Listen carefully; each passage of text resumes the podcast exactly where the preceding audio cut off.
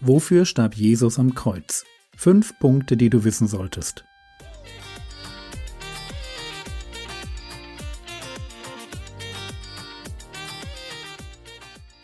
Theologie, die dich im Glauben wachsen lässt, nachfolge praktisch. Dein geistlicher Impuls für den Tag. Mein Name ist Jürgen Fischer und heute geht es um unsere Erlösung. Wenn du dir meine Predigten anhörst, dann ist dir das vielleicht gar nicht so bewusst, aber die Frage, wofür starb Jesus am Kreuz, ist eine Frage, die heute in der sogenannten modernen, der liberalen Theologie heiß umkämpft ist. Dass Jesus stellvertretend für unsere Sünden starb, damit wir Vergebung finden. Dass Golgatha zu einem, ich zitiere mal Paulus, Sühneort für meine Sünden wird, durch den Glauben an sein Blut. Das wird heute kaum mehr geglaubt. Verrückt vor allem, weil sich der Gedanke doch durch die ganze Bibel zieht. So heißt es schon im Alten Testament in der genialen Prophezeiung auf Jesus aus Jesaja 53, Jesaja 53, Vers 5 und 6. Doch er, und wir wissen, dass das Jesus ist, doch er war durchbohrt um unserer Vergehen willen, zerschlagen um unserer Sünden willen, die Strafe lag auf ihm zu unserem Frieden. Wir alle irrten umher wie Schafe, wir wandten uns jeder auf seinen eigenen Weg, aber der Herr ließ ihn, wieder ist Jesus gemeint, ließ ihn treffen unser aller Schuld. Das ist Stellvertretung pur. Da stirbt einer, nämlich der Messias, für mich. Er war durchbohrt, und zwar wortwörtlich, um meiner Vergehen und Sünden willen. Meine Schuld trifft ihn. Er nagelt meine Schuld ans Kreuz. Aber hören wir noch einmal den Apostel Paulus, Kolosser 2, Vers 14. Er, Jesus, er hat den Schuldschein gegen uns gelöscht, den in Satzungen bestehenden, der gegen uns war, und ihn auch aus unserer Mitte fortgeschafft, indem er ihn ans Kreuz nagelte. Achtung, das ist ein Bild, aber ein gutes. Mit jeder Sünde, die ich tue, verschreibe ich mich mehr dem Untergang. Ich füge auf dem Schuldschein meines Lebens wieder eine Zeile hinzu. Ich häufe Schuld auf Schuld, Untergang auf Untergang. Und Jesus nimmt im Bild meinen Schuldschein und bezahlt für ihn, indem er ihn mit sich ans Kreuz nagelt. Am Kreuz hängt Jesus, aber eigentlich hängt dort meine Schuld und wird bezahlt. Wenn es deshalb in einem Vortrag auf worthaus.org heißt, Zitat, Jesu Tod an sich ist sinnlos oder Erlösend ist nicht der Tod am Kreuz, erlösend ist allein die Liebe Gottes, dann würde ich von der Bibel her widersprechen müssen. Schauen wir uns einfach mal die Erlösung an. Das Zitat hieß, erlösend ist allein die Liebe Gottes. Wenn es in der Bibel um Erlösung geht, dann könnte man das Wort Erlösung auch übersetzen mit Loskauf oder Freikauf.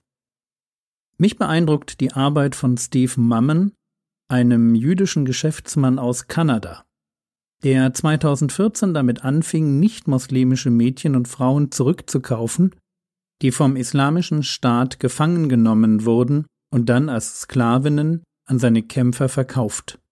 Was Steve Mammon im Kleinen tut, das tut Gott im Großen. Er kauft uns frei. Wie 2014 Frauen im IS-Gebiet auf Sklavenmärkten feilgeboten wurden, angekettet und hilflos. So waren wir Sklaven der Sünde, angekettet an Gewohnheiten, Denkmuster, Gefühle, Süchte. Hilflos, uns selber aus der Macht der Sünde zu befreien. Und dann kommt Jesus. Und wie man einen Sklaven freikauft, so hat er den Preis für uns bezahlt. Und das meint Erlösung. Deshalb heißt es in Offenbarung 1, Vers 5, dem, der uns liebt und uns von unseren Sünden erlöst hat durch sein Blut.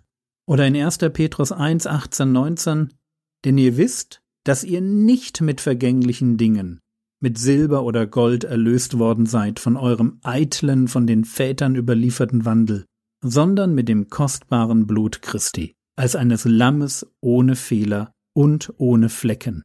Jesus wird zum Lamm, zum Opfer, damit ich von meiner Vergangenheit loskomme. Erlöst sein heißt eine Zukunft haben. Die Macht der Sünde wird gebrochen. Ich darf eine neue Art von Leben leben. Ich bin nicht länger das Produkt meiner Biografie. Ich bin erlöst, frei gekauft. Jesus hat für mich bezahlt. Ich gehöre jetzt zu ihm. Und wenn das stimmt, dass die Macht der Sünde gebrochen ist, dass ich einen neuen Herrn habe, dass ich nicht mehr Sklave der Sünde bin, sondern Jünger Jesu, dann heißt das auch, dass ich als Überwinder leben kann. Das ist nämlich meine Berufung. Jesus bricht die Macht der Sünde, damit ich ein Überwinderleben für Gott führen kann. Jesus erkauft mich mit seinem Tod für Gott. Übrigens, so funktioniert Dreieinigkeit immer. Durch den Sohn in der Kraft des Heiligen Geistes für Gott den Vater. Jesus erkauft mich mit seinem Tod für Gott den Vater. Deswegen heißt es in Offenbarung 5, Vers 9, und sie singen ein neues Lied und sagen, du bist würdig, das Buch zu nehmen und seine Siegel zu öffnen, denn du bist geschlachtet worden und hast durch dein Blut Menschen für Gott erkauft, aus jedem Stamm und jeder Sprache und jedem Volk und jeder Nation. Durch dein Blut, durch dein Sterben werden Menschen für Gott erkauft. Das ist, was Jesus tut. Das ist, wofür er in alle Ewigkeit angesungen wird. Nein, der Tod am Kreuz ist nicht sinnlos. Er ist mehr als sinnvoll. Und nein, es ist nicht die Liebe Gottes, die uns erlöst, sondern es ist das Blut, das Sterben Jesu am Kreuz, das uns erlöst und freikauft. Es ist die Liebe Gottes, die dazu bereit ist, für mich zu sterben. Das stimmt.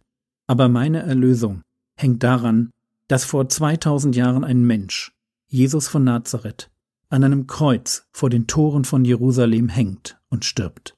Und mit seinem Tod meine Vergebung, meine Rechtfertigung und meine Erlösung bewirkt. Es mag sein, dass heute vielen Theologen ein Gott, der Mensch wird und für unsere Sünde stirbt, nicht passt. Aber könnte das auch daran liegen, dass sie nicht mehr an den Zorn Gottes und nicht mehr an die Göttlichkeit Jesu glauben, dass sie Sünde verharmlosen und das Zeugnis der Kirchenväter nicht ernst nehmen, weil sie in einem falschen Denken gefangen sind? Und das wäre schlimm. Denn nicht mehr verstehen, was am Kreuz passiert, heißt nicht mehr verstehen, worum es im Christentum geht. Und wenn ich nicht mehr verstehe, worum es im Christentum geht, wenn das Zentrum des Glaubens verschwindet, dann verschwindet auch der rettende Glaube selbst.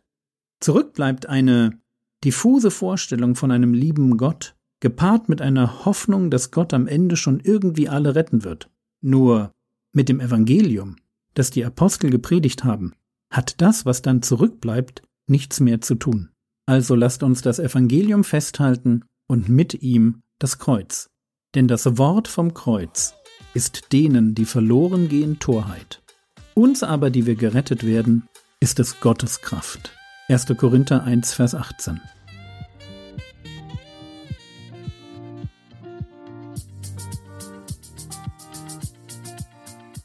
Was könntest du jetzt tun? Du könntest in Ruhe Jesaja 53 lesen und darüber nachdenken, wie sehr du davon profitierst, dass Jesus deine Schuld als Opferlamm getragen und dich erlöst hat. Nimm dir Zeit, deinen Herrn in deinem Herzen zu feiern. Er hat es wirklich verdient. Das Kreuz war kein Spaß. Das war's für heute. Kleine Info. Seit kurzem findet sich der Podcast auch auf YouTube. Der Herr segne dich, erfahre seine Gnade und lebe in seinem Frieden. Amen.